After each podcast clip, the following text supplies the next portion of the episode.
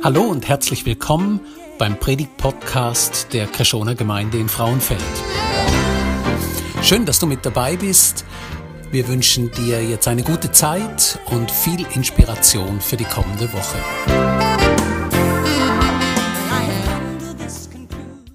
Ganz offen und ehrlich zu, ich bin ein Fan von Star Wars. Kennen ihr Star Wars? Ist das bekannt so?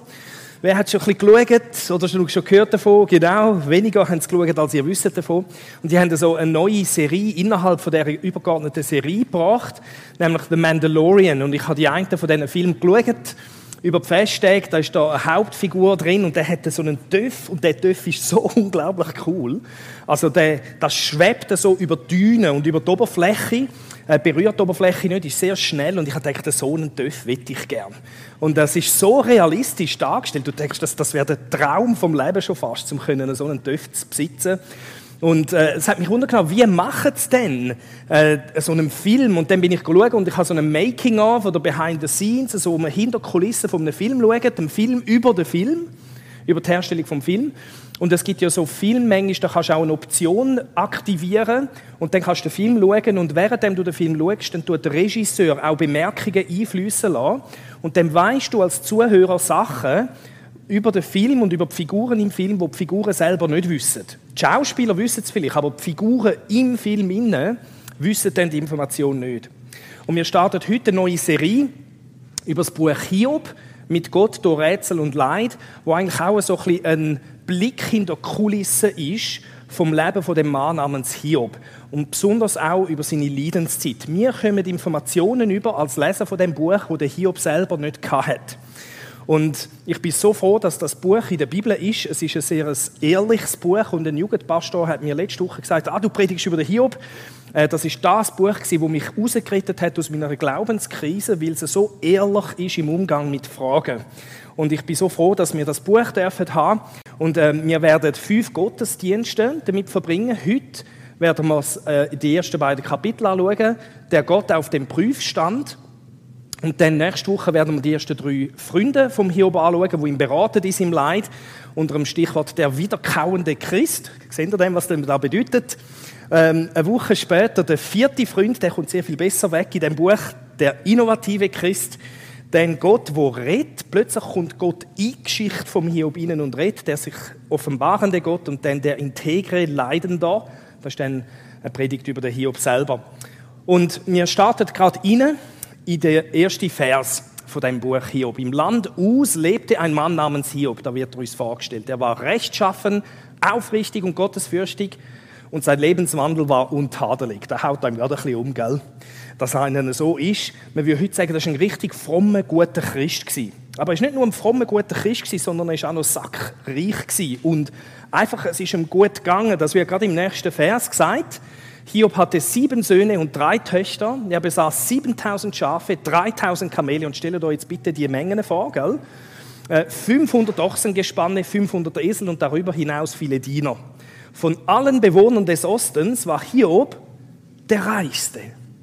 Und damit ist bereits schon ein Schlüsselthema vom Buch Hiob genannt und eingeläutet, nämlich das Vergeltungsprinzip. Das Vergeltungsprinzip sagt, dass Gott uns vergeltet nach unserem Tun.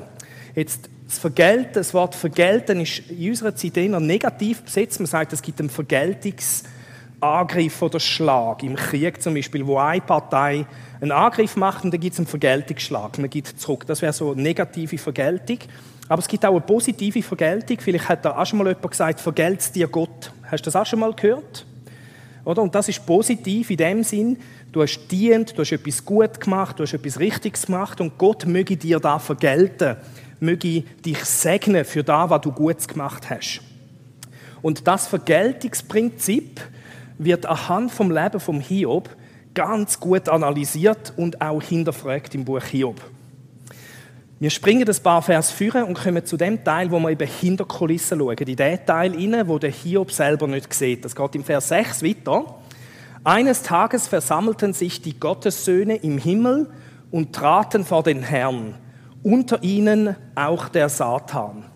Damit wir das ein bisschen verstehen können, müssen wir zwei Wörter ein bisschen genauer anschauen. Erstens die Gottessöhne. Gottessöhne, das sind die höchstrangigen Wesen in der unsichtbaren Welt. Die einen Übersetzungen übersetzen da mit Engel. Aber das ist falsch. Das ist nicht so, wie es im eigentlichen Text steht. Und Engel sind eigentlich Dienstboten, Auftragsausführende. Aber es gibt das Gremium, ich würde sagen, das ist das höchste Gremium in der unsichtbaren Welt, von den Gottessöhnen. Gott scheint gern durch Teams zu regieren und zu agieren. In der für uns sichtbaren Welt hat er auch ein Team. Wer ist das Team? Das sind Menschen ursprünglich, ganz genau. Oder? Er hat Menschen erschaffen und hat mit ihnen und durch sie durch eigentlich in, dieser, in diesem Bereich von der Realität herrschen und regieren auf eine positive Art. Und in der unsichtbaren Welt gibt es auch ein Team, das wäre Gottes Söhne oder der Rat der Gottessöhne, wo dann in einem anderen Bereich regieren zusammen mit Gott. Das wäre dann in der unsichtbaren Welt, wo wir sehen, die beiden Sachen haben Überschneidungen.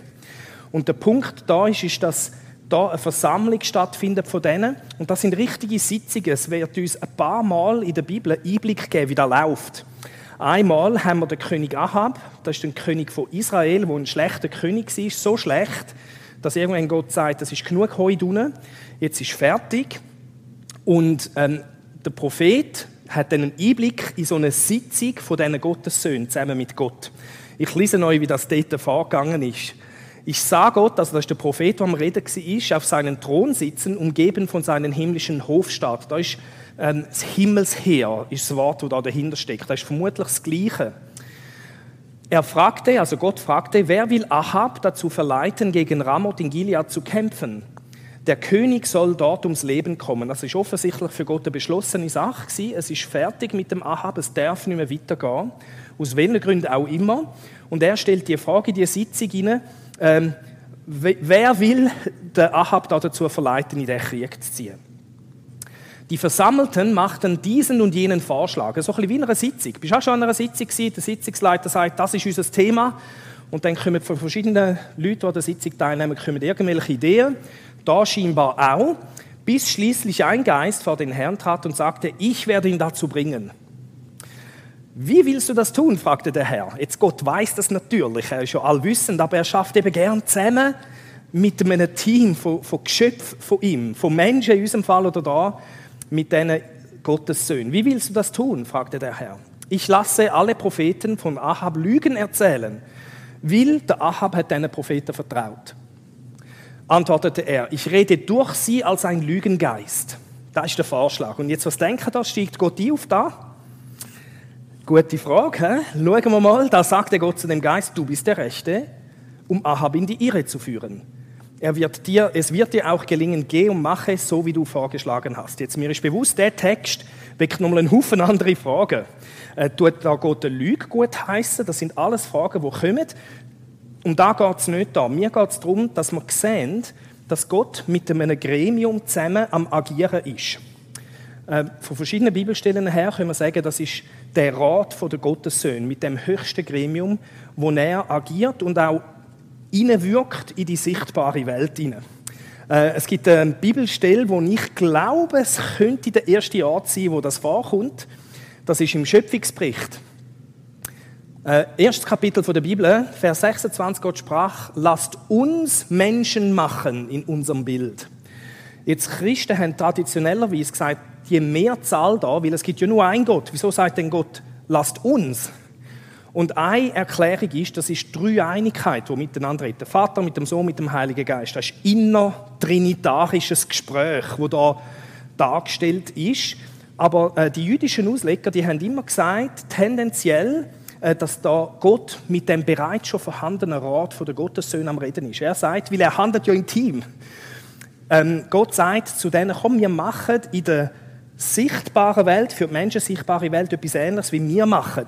Lasst uns Menschen machen in unserem Bild, uns ähnlich, sie sollen herrschen über die Fische des Meeres und über die Vögel. Also da gibt es wie eine neue Gruppe von Leuten, die Menschen, wo Gott erschafft, die sollen herrschen in der sichtbaren Welt. Und das ist möglicherweise ein Grund, warum den einen von den Gottessöhnen, nämlich der, der später als der Teufel kennt wird, sagt, das passt mir nicht. Ich will, dass Gottes Söhne in der ganzen Wirklichkeit herrschen. Das ist eine Spekulation, aber es ist ja durchaus eine Möglichkeit. Äh, ich habe einen Hang dazu, zu sagen, das ist wirklich Gottes Söhne, die da gemeint sind. Beides ist eigentlich grundsätzlich okay. Jetzt gehen wir zurück zum Hiob. Weil da gibt es wieder eine Sitzung von dem Rat. Eines Tages versammelten sich die Gottessöhne im Himmel und traten vor den Herrn. Okay, die Sitzung vor da. Unter ihnen auch der Satan. Und äh, das ist das Zweite, was wir anschauen miteinander, wenn wir auch das Buch Hiob ein bisschen verstehen wollen. Äh, die einen sagen, das ist der persönliche Name vom Teufel selber, Satan. Es ist tatsächlich so, dass es den Teufel gibt. Der ist real in der Bibel. Jetzt, wenn wir davon ausgehen, dass da der Teufel selber an dieser Sitzung teilnimmt, gibt es eine ganze Reihe von Schwierigkeiten. Wieso hat denn der Zugang zum Himmel? Äh, ist denn da, wo da beschrieben ist, vor dem Sündenfall passiert? Dann ist der Teufel noch drin, ja, aber das ist ja offensichtlich nach dem Sündenfall passiert. Äh, und äh, der Umgang, wo wir nachher werden sehen von Gott mit dieser Figur da, ist sehr viel entspannter als die anderen Beispiele, die wir haben in der Bibel, wo Gott umgegangen hat mit dem Teufel. Da ist, da ist Gott sehr viel direkt, direktiver und konfrontierender. Ähm, es gibt Gründe, um davon auszugehen, dass es da sich nicht um den Teufel selber handelt. Und ich möchte euch erklären, was das für Gründe sind, wenigstens zwei davon. In der hebräischen Sprache haben wir bei persönlichen Namen nie einen Artikel vorne dran. Äh, es ist ein bisschen wie im Hochdeutschen oder im Englisch. Da haben wir auch keinen Artikel vor den persönlichen Namen. Ich gebe euch ein Beispiel. Im Hochdeutsch, auch Paul war an der Sitzung. Das ist im Hochdeutsch richtig. Im Schweizerdeutsch kann man sagen, auch der Paul ist an der Sitzung. Im Schweizerdeutsch stimmt das nicht, was ich sage. Aber im Hochdeutsch würdest du nie sagen, auch der Paul war an der Sitzung. Haben wir Lehrer da, die der deutschen Sprache mächtig sind? Stimmt es, was ich sage? Genau, also da würde man keinen Artikel an tun, weil das mein Name ist, mein persönlicher Name. Und im Englisch ist es gleich. Das heißt, Paul was also at the meeting. Keiner, der Englisch kann, würde sagen, the Paul was at the meeting. Kommt nicht in Frage, oder? Also bei einem persönlichen Namen tust du nicht den Artikel vorne an. Und das ist in der hebräischen Sprache eben auch so. Äh, wenn wir aber etwas anderes würden tun, zum Beispiel irgendeine Aufgabe oder Funktion, dann kommst du den Artikel über. Auch der Kassier war an der Sitzung. Das stimmt jetzt wieder. Da hast du das kleine Wörtchen der. Ähm, auch Kassier war an der Sitzung, da geht nicht. Das heißt, es gibt einen Typ, der Kassier heißt. Okay? Als persönlichen Namen. Und im Englischen wäre es auch wieder The Treasurer was also at the meeting. Wenn wir jetzt zurückgehen zum Hiob, wenn da, wenn es da heißt der Satan und im Original, im Hebräischen ist es wirklich Hasatan, also der Satan, dann muss man sagen, es kann sich nicht um einen persönlichen Namen von jemandem handeln, da, sondern um eine Aufgabe, die er wahrnimmt. Und im Hebräischen bedeutet Satan einfach sich widersetzen, sich etwas widersetzen. Jetzt, der Teufel widersetzt sich ja auch Gott. Aber nicht nur der Teufel, sondern das ist ein Wort, wo im Alten Testament eigentlich nie gebraucht wird im Zusammenhang mit dem Teufel übrigens, sondern immer einfach mit jemandem, wo sich etwas widersetzen tut. Zum Beispiel, es wird gebraucht für Menschen, für den König David. Der König David ist ja in einer gewissen Zeit, wo er noch nicht König war, hat er bei der Find von Israel, bei den Philister gelebt. Und dann sind die Philister gegen das Volk von David in den Krieg gezogen. Der David hätte mitgehen am Anfang und dann haben die Könige von den Philister ein bisschen unsichere Gefühle über und sagen, das ist gefährlich, wenn wir den mitnehmen. Weil es kann sein, dass er sich mit dem Kampf uns widersetzt und die Szene wird da so beschrieben, schickt den Mann zurück, der David, damit er nicht mit uns hinziehe zum Kampf und unser Widersacher, unser Satan, der, wo sich im Kampf denn uns widersetzt, werde im Kampf. Also da wird das Wort einfach für einen Mensch gebraucht, wo in einer bestimmten Situation sich etwas widersetzt. Das Wort Satan wird auch sogar gebraucht für den Engel des Herrn. Der Engel vom Herrn, das sagen die meisten Theologen, ist niemand anders als Jesus Christus, wo aktiv wird in der Welt. Und es gibt eine Szene beim Prophet Bileam. Der Prophet Bileam ist ein Prophet Gottes der auf Abwägen gekommen ist und mit den äh, Moabiter, glaube ich es, mit den Moabiter weggezogen ist, zum Israel zu verfluchen. Und das passt Gott nicht und Gott widersetzt sich denen, Bileam. Und das tönte so. Da stand Bileam am Morgen auf und sattelte seine Eselin zog und zog mit den Fürsten der Moabiter. Aber der Zorn Gottes entbrannte darüber, dass er hinzog. Und der Engel des Herrn, also das ist Gott selber, wo aktiv wird, trat in den Weg, um ihn zu widersetzen, um der Satan zu sein, der Widersacher oder der, der wo, wo Widerstand leistet gegen den Bileam. Ähm, es wird also für verschiedenste Aufgaben eigentlich gebraucht. Und wenn wir jetzt wieder zurückgehen zum Hiob, es gibt ein paar wirklich gute Gründe, zum zu sagen, da geht es nicht um den Teufel selber, ob schon es den Teufel gibt in der Bibel, das ist klar, sondern um einen von diesen Gottessöhnen, der eine zugewiesene Aufgabe hat, die schwierigen Fragen zu stellen, eigentlich Qualitätskontrolle wahrzunehmen an den Sitzungen. Dann, wenn er das Gefühl hat, da ist etwas nicht gut, da muss ich etwas ansprechen, da, da müssen wir vielleicht anders agieren, wir als großes Team zusammen mit unserem Gott, äh, dann ist es meine Verantwortung, diese Fragen zu stellen. Ich widersetze mich dann dem, wie das Gremium handelt und entscheidet. Ähm, das ist einfach einer, der so eine Aufgabe hat. Meiner Meinung nach, du musst nicht gleicher Meinung sein wie ich, erklärt das viel besser, was im Buch Hiob abläuft. Und genau die Aufgabe nimmt er wahr und Gott ist sehr umgänglich mit ihm in dieser Rolle. Gott fragt ihn, woher kommst du? fragt er der Herr, den Satan. Der Satan, und bitte denk jetzt einmal wenigstens versuchsweise nicht immer gerade an Teufel, wenn das Wort steht. Der Satan, der, der den Job hat, Qualitätskontrolle zu sichern in dem Gremium, äh, antwortete dem Herrn, ich bin auf der ganzen Erde herumgezogen. Da fragte der Herr Satan, hast du meinen Knecht Hiob gesehen? Er ist der beste Mensch, der auf der Erde lebt. Er ist rechtschaffen, aufrichtig, gottesfürchtig und verabscheut das Böse. Merkt ihr den Stolz, den Gott hat da für den Hiob? Das ist ein, das ist ein guter, guter Mann da. Äh, und jetzt übernimmt der Widersacher seine Rolle sehr gut.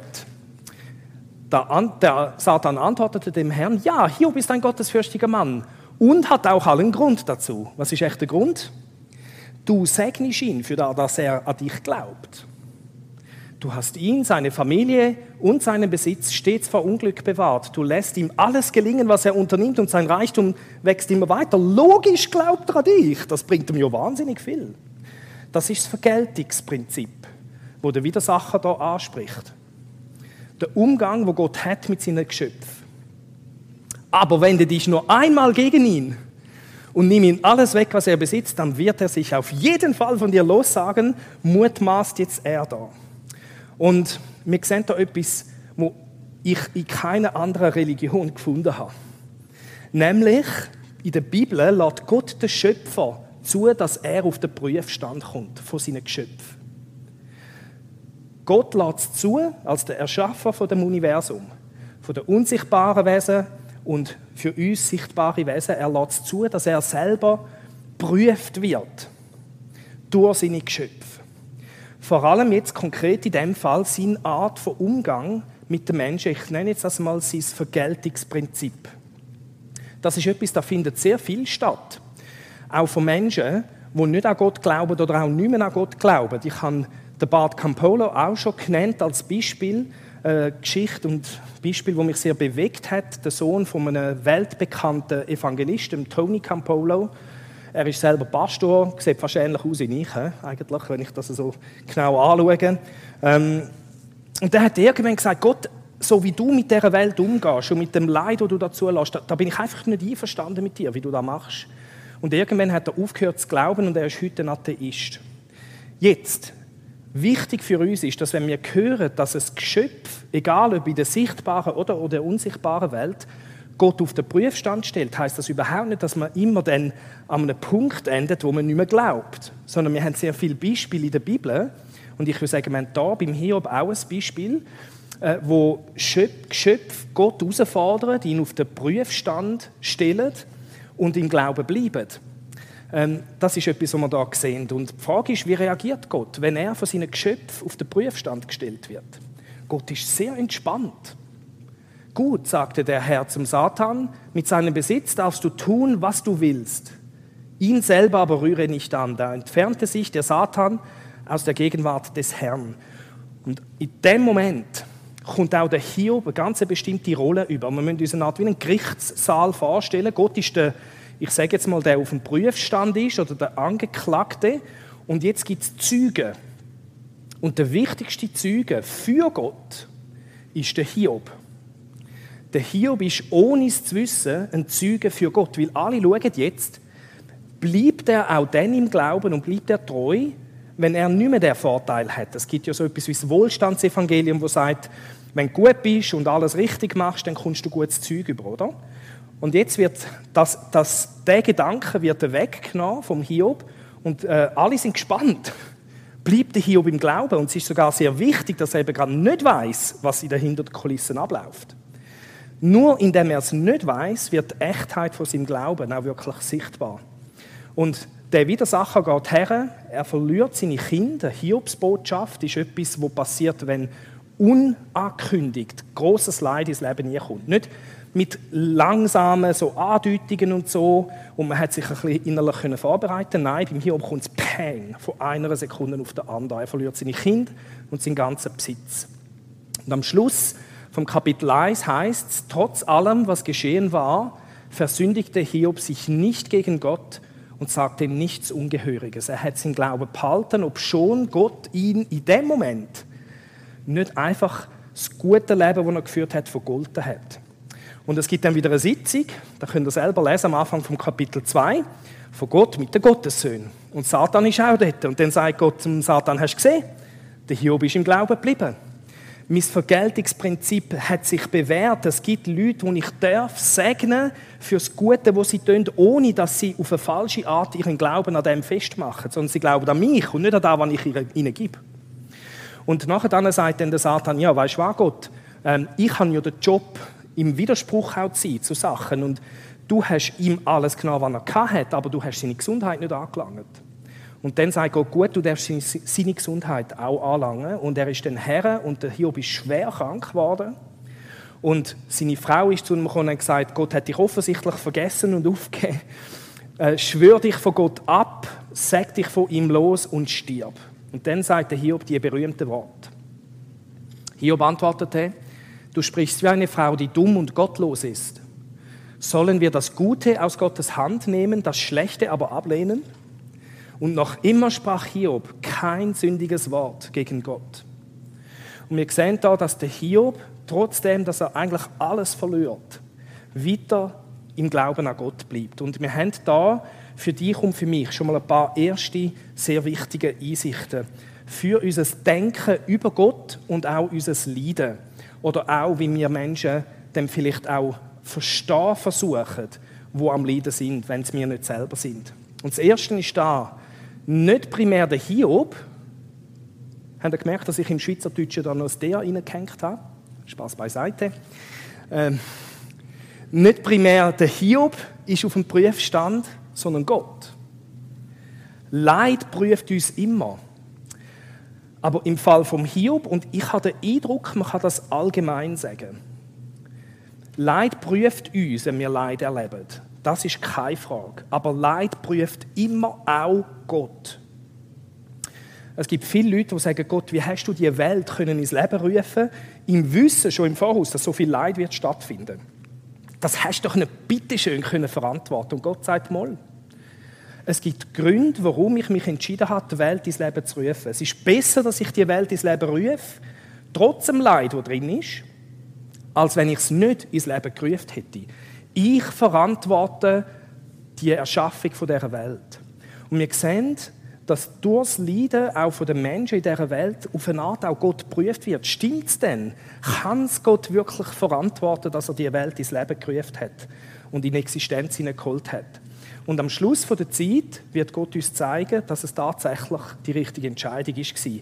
Darauf dürfen wir vertrauen, wenn wir Gott kennen. Aber wir sehen, dass nicht primär der Hiob, sondern Gott auf dem Prüfstand ist. Und das ist für uns, wenn wir leiden, glaube sehr wichtig. Gott entzücht sich nicht der Prüfung, die dieses Leiden für dich bedeutet, sondern er wird mitprüft. Das ist eine Art, wie wenn er in der Schule, oder? Hast einen, der Prüfung muss schreiben und neben dir sitzt nochmal einer an und schreibt die Prüfung auch. Gott wird zusammen mit dir prüft, durch das Leid, wo du erlebst. Und Gott wird die Prüfung bestehen, garantiert. Wir werden staunen darüber, wie gut seine Entscheidung war, dass er die Welt in Existenz gerufen hat. Und dies Leid wird auch zu einem Bestand führen. Das ist das Erste. Das Zweite, Gott muss nicht geschützt werden. Ich habe so ein apologetisches Herz, kann man sagen. Oder immer wenn jemand gegen Gott redet, dann macht es bei mir, nein! Äh, wir müssen doch für Gott reden und Gott verteidigen und Gott ist doch einfach nicht immer der Böhlimann von der Menschheitsgeschichte und so. So reagiere ich. Da, in dieser Geschichte, sehen wir, Gott ist groß genug, um für sich selber gerade zu stehen. Ich glaube, es ist wichtig, dass wir manchmal Gott verteidigen. Aber Typen wie ich müssen manchmal vorsichtig sein und können vielleicht auch ein bisschen mehr entspannen und sagen, ähm, da in diesem Text wenigstens, hat Gott nicht das Problem, dass er auf den Prüfstand gestellt wird von seinen Geschöpfen. Und wir können auch ein bisschen entspannen. Gott wird schon dafür sorgen, dass sein Name ähm, geehrt wird und dass sein Name auch äh, gezeigt wird, dass er es gut macht. Jetzt, wenn du ein Mensch oder ein Christ bist, wo eher jetzt im Moment jemand bist, wo Gott prüft, ihn auf den Prüfstand gestellt hast, dann darfst du wissen, ähm, wir müssen Gott nicht schützen gegen dich. Gott selber scheint nicht das Problem zu haben mit dir und du darfst deine Herausforderungen bringen. Dann etwas, was mit dem zusammenhängt, und das ist jetzt heikel, und ich habe es versucht, vorsichtig, aber klar genug zu formulieren. Gott ist ziemlich direkt beteiligt am Leid vom Hiob. Jetzt, wenn Christen, wenn Philosophen, Theologen, du nachdenkst über Leid in dieser Welt, dann haben wir sehr schnell einen, einen Hang dazu zu sagen, alles ist verursacht, also das Leid ist von allen möglichen Orten verursacht, nur nicht von Gott. Und wir haben da mindestens einen Gott, wo sagt, es ist okay, dass das Leid stattfindet, ohne dass er dabei schlecht wird. Jetzt, wenn du Mutter oder Vater bist, dann kannst du das vielleicht nachvollziehen, oder vielleicht, wenn du Mitarbeiter führst, manchmal, tun wir, ohne dass wir dabei dann zu bösen Menschen werden, ähm, erlauben wir, dass gewisse Schwierigkeiten im Leben von unseren Kindern oder Angestellten vorhanden sind oder Leute aus unserem Umfeld, aus welchen Gründen auch immer, damit sie etwas lernen oder ich weiß auch nicht was, aber es gibt Situationen, wo man als gutes Wesen, sage ich jetzt einmal, gleich auf eine Art, und man müsste ihn da noch genauer definieren, aber man ist gleich auf eine Art ein bisschen beteiligt oder involviert oder mitverantwortlich für das Leid. Und mich dunkt da haben wir einen Gott, der nicht geschützt wird. Also der Text sagt nicht, alles Leid ist immer vom Teufel. Alles Leid ist nur durch menschliche Bosheit äh, entstanden, sondern Gott ist da auf eine ziemlich direkte Art beteiligt. Und das ist seelsorgerlich möglicherweise sehr viel wichtiger, als du denkst. Wenn Gott seine Hand überhaupt nicht im Spiel hat, im Leid von dieser Welt, dann sind wir, wenn wir leiden, völlig im Bösen ausgeliefert. Die Alternative ist, dass wir im Leid immer noch Gottes Hand mit im Spiel haben, vom guten, allmächtigen Gott, der es gut herausführen kann. Und die Frage ist, was ist besser? Ich habe den Eindruck, dass es besser ist, dass wir Gott auf eine Art involviert haben, ohne dass er dabei schuldig wird, ohne dass er dabei der Teufel selber wird. Oder? Der Teufel ist ein anderer.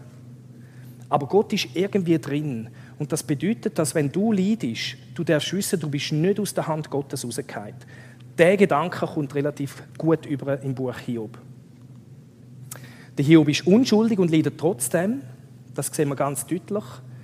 Und es gibt viele Christen, die leiden und sich immer wieder fragen, habe ich einen Fehler gemacht? Wo bin ich schuldig geworden? Hey, es ist möglich, dass, dass es Leiden gibt, wo zurückzuführen ist auf eine Sünde oder auf einen Fehler von einem Menschen. Aber es gibt eben auch Leiden, wo unschuldig ist in dem Sinn, dass die Person, die leidet, keinen Fehler gemacht hat. Und wenn du Gott gefragt hast, in deinem Leiden, ob du einen Fehler gemacht hast, ob du gesündigt hast und es ist keine Antwort gekommen, dann äh, bist du eingeladen, aufgrund der Geschichte vom Hiob, die Selbstvorwürfe loszulassen, die Selbstvorwürfe, die deine Not einfach noch größer machen. Der letzte Gedanke, mit dem wenn wir schließen, Leid kann auch einen höheren, aber für uns im Moment nicht erkennbaren Sinn haben. Das sehen wir beim Hiob. Er hat nicht gewusst, was der Sinn ist von seinem Leid, aber sein Leiden hat einen immensen Sinn gehabt. Er ist, ohne dass er es gewusst hat, eine Art wie ein Zeuge für Gott und den Umgang, wo Gott hat mit den Menschen gewesen. Aber er hat es nicht gewusst. Seine Treue ist ganz wichtig gewesen. Und deine Treue im Leiden, denn wenn du vielleicht leidest, gerade weil du glaubst, ist möglicherweise, hat das einen viel größeren Sinn, als du jetzt kannst erkennen oder überhaupt in deinem Leben wirst erkennen. Und das Buch Hiob ermutigt uns, zum treu bleiben. Auch dann, wenn es nicht gut geht im Leben, auch dann, wenn wir vielleicht sogar wegen unserem Glauben Nachteile in Kauf nehmen